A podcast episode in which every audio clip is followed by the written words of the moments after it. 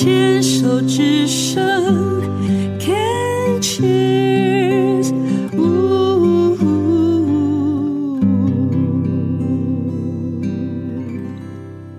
运动笔记，运动笔记，今天邀请到的是乙仙，乙仙是算新学妹啦，一年半前，对，确定自己呃得了在右侧得了这个乳癌。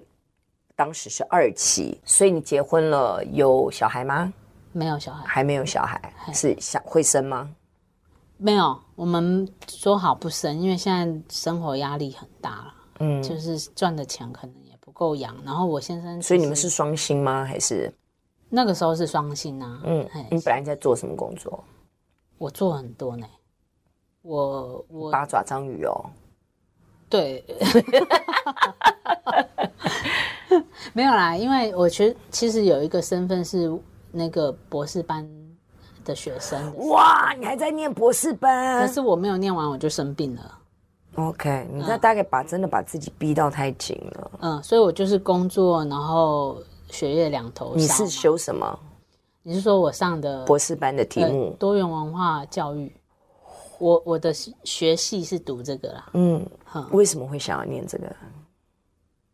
我觉得这个这个学系很不错啊，因为它它会让我们开拓眼界。你是因为工作需要吗？还是你会想要念这种教育的博士？他的这个教育比较不是那种我们一般在体制内的教育，嗯、它比较像是跟比如说同志同认识同志啊，或者是阶级啊、嗯、阶级的问题。嗯就是这一类的社会、哦、社会性的，我知道社会议题的这种。嗯嗯、对，那嗯，先生在从事什么样的工作？他在东吴大学当老师。哦，所以难怪你会走的这个博士的这个论文，会感觉蛮真的很学术性的一个感觉。我呢？那你们那时候东吴，嗯、那他花莲，我是东华，我在东华。对啊，我想你在东华、嗯、那。那先生是只没有课才回花莲吗？平常是住台北吗？哦，我们都是假日夫妻啊，就是六日才见面啊。好有趣哦！我觉得现在的年轻世代的对于婚姻、对于关系生活的这样子的安排，真的有很不一样的一个心意。我其实是很乐观，其实我觉得好棒，因为自己活到这把年纪，真觉得感情的事哦。你们两个搞定就好，你们两个觉得最开心、最舒服的方法，你你们想怎样都可以，别人真的都不能多说些什么，多做些什么。嗯，你同意吗？嗯，应应该说现在的社会谈恋爱的风气也已经不是像以前一样，嗯，都是在认识的圈子里面接触。不过你既然会去念这样子的多元文化教育的话，你对于呃所谓的多元化。多样性，你应该是保持非常开放的态度，就怎样都有可能就对了。对，我猜想你本身一定是有这样的一个信念跟一个价值观，你才会去念多元文化教育嘛，嗯，对不对？嗯嗯、好哟，回到运动，对，我正想说这件事，回到运动，因为就好奇啊，嗯、就是好奇宝宝。好，所以后来因为化疗，然后呃，想要借着完成践行的。登山步道，然后又没有完成，自己有挫折。对，除了这个以外，我觉得应该说，我尤其是我到了第三次化疗的时候，因为它那个副作用累积的很很很多，一次又一次呀。所以我那时候感觉到，我就是那时候是我我六月开始来台北治疗嘛，那第三次差不多是七八月，那也就是大热天哦。可是我已经是那种打寒战，很冷。然后走路很很虚弱，脸色很苍白，然后我我那时候就觉得哇，这个状态再下去，我可能身体会走下坡。嗯，所以我那时候就有一个直觉，我觉得我要去流汗。你知道，我刚刚就在你在讲的时候想说，对呀，好多癌友来接受我们的访问的时候，就在讲说，嗯、因为化疗的不舒服，他们开始。嗯，刻意的去运动，然后让自己流汗，嗯、因为他那个流出来的汗都有那个药的味道，可是那个都、嗯、都会让那个加速排，嗯，排掉那个药，它的副作用，嗯，按照他们的说法，还真的就感觉是有降低的。嗯，而且不要说流汗好了，有时候你上厕所就就有那个味道哦，对，你光小号那个味道就很浓。嗯嗯嗯嗯。然后那个时候我因为那个嗅觉放放很大嘛，嗯，就是闻到跟酒精有关的东西，我就会直接引发我呕吐，因为我那时候已经是已经开打了这个开关之后，就很容易吐。是，对，我是不是又讲偏了？不会，不会，不会，不会，不会，不会。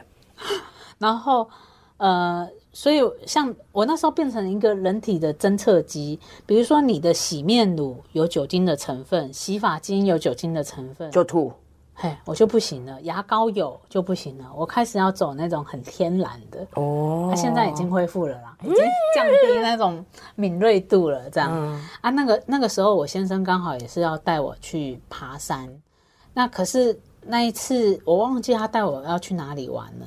然后那一次去爬山的时候，他就是一直在旁边跟我讲话，看我脸色很差嘛，然后他一直想要跟我讲话。可是对我来说，我当下哈、哦、能听进去的很少，就嗡嗡嗡嗡嗡这样子。我只知道我要流汗，如果不流汗的话，我就会变得很脆弱这样子，嗯嗯嗯嗯，因为那个整个身体就是一直在发抖这样子。然后我还跟我先生讲说，你知道我现在超不舒服的吗？你讲的话我都没有力气回答你了，他就他就他就表就点头表示知道这样。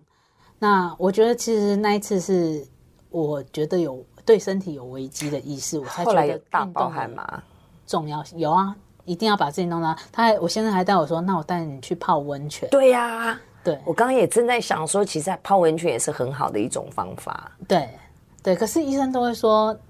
有人工血管尽量不要泡，反正他们都有，就是、呃、就是自己想办法嘛，嗯、想办法对，甚至泡个脚，你你没没事在家里自己有那个泡脚机都可以，因为泡脚机基本上也也会可以流汗，还有那种什么，嗯、人家不是还有那个什么什么什么在家里的那种那种那种桶子，真的整个把身体包起来那种暴汗机什么？嗯、其实我觉得，你光一个热敷垫，嗯，每天敷你的背。敷你的胸膛，其实就可以爆汗了。嗯，对，我以前也是不流汗的。然后我我拍戏那一个妆可以三天三夜不卸，就是那种我们拍八点档，皮肤不是很伤。化妆师就是说天生吃这行饭的，啊，我就不会流汗呐，啊。嗯，可是我后来开始运动之后，我就大爆汗。可是我觉得我的皮肤反而状况更好。嗯，那现在呢？现在还有持续的在运动吗？哦，我跟你讲，爬山，后来我身体越来越好，然后我我我的那个自主性又回来了，就是不爱运动的这个自主性。我在想拿什么自主性？哦，原来不爱运动 就回来。那能不能今天在节目里面至少来承诺一下，这样？因为我觉得，等一下人都会苟且。好好好，先让你讲完，嘿嘿。因为我知道我自己有惰性，所以我要逼我自己去运动的时候，我就要用别的方式。譬如说，爬山对我来说，那个那个比较困难，因为那不是我自己意愿。然后我先生要工作，没有办法，所以我就开始去参加那种希望小站的肚皮舞课啊、瑜伽课啊，用这样的方式让自己有定期的运动。OK，很好。那我觉得还有一个最大的改变就是，就是我刚才说的，花花莲点到点都要骑摩托车。可是来台北以后，你比如说你你光走捷，你为了搭配捷运，你一定会走路。对，而且甚至你捷运出来以后，你到那个点，你搞不好要走二十分钟、三十分钟。对，对我来说，我而且我上网查哦，那个运动走路就是跟跑步是一样，它是很好的有氧运动。其实你知道，我的慢跑就只不过是比走路的速度快一点。现在不是流行那种超慢跑嘛？嗯、其实那样子就你只要能够出汗就很棒了。根本不用说，的出也也可以。对，因为你知道，我们都在想，每次想到跑步，就想到是非洲选手，有没有？棒棒棒棒，什么几分数几分数？我心想说，咩啊，我就完全就不行啊。所以我的跑步永远都是我照我自己的速度，有时候七分数，有时候快八分数。那正常人走路大概是十分数或十一分数，就是用走，就是快走。你只要稍微有一点点出汗，因为我们常常都会比较极端。跑步就一定想到是那种，嗯，然后流汗就一定要啪，其实不用，嗯，我只要身体稍微有一点点出汗，黏黏的，的那个就 OK 了，嗯，你只要感觉是有一点点水珠状的那种，其实那个都可以有帮助。嗯，所以我为什么说泡脚也可以？嗯，你知道吗？嗯、然后运动真的要找你自己相应的。对。你喜欢的，你才能够持续，然后强度不见得一开始就要那么的高，因为大部分我们都会一开始想就想到那种哇，打乒乓球要跟大家抽球什么什么什么的，最好可以，对，然后大汗淋漓，然后那种都看那种职业篮球手要打球一定要那样子，哦，我们就不是啊，像我们这种完美主义者，一定想说一定要先到那里，想了 一到那里想说嗯不行，好就算了，就还没开始就结束了，嗯，对不对？